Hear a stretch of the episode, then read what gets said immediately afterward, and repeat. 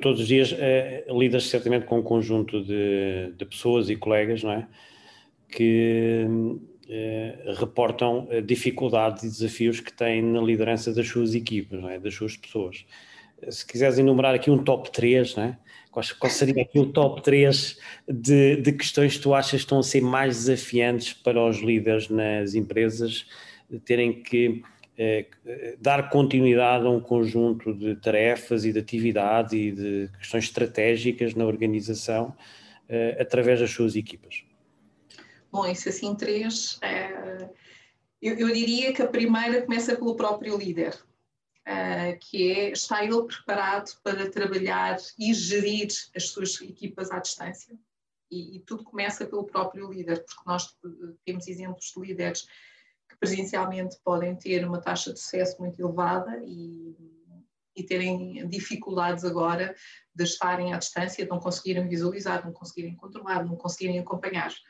Mas, portanto, eu diria primeiro, tudo começa pela própria liderança. De que forma é que o líder está uh, preocupado consigo próprio, e, e, é algo que eu, que eu considero neste momento muito importante, é a preocupação consigo próprio. Primeiro, o seu próprio bem-estar, para depois poder passar essa mensagem também para as suas pessoas e conseguir ultrapassar as tais questões que ele vai estar a ser confrontado.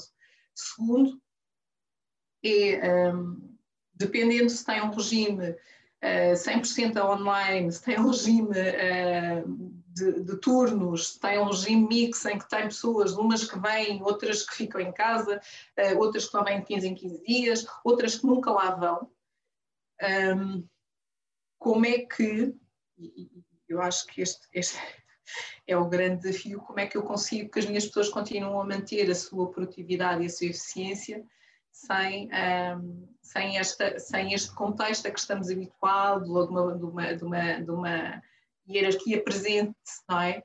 Mas a presença, que é o terceiro que eu ia dizer, é a forma como eu envolvo as minhas equipas.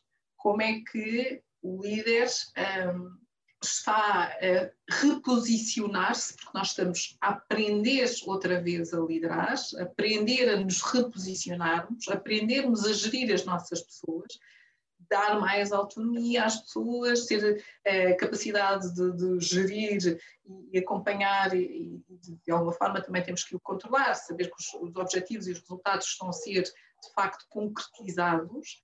Um, como é que eu como é que o líder estou a fazer isso? Como é que eu estou a ter resultados?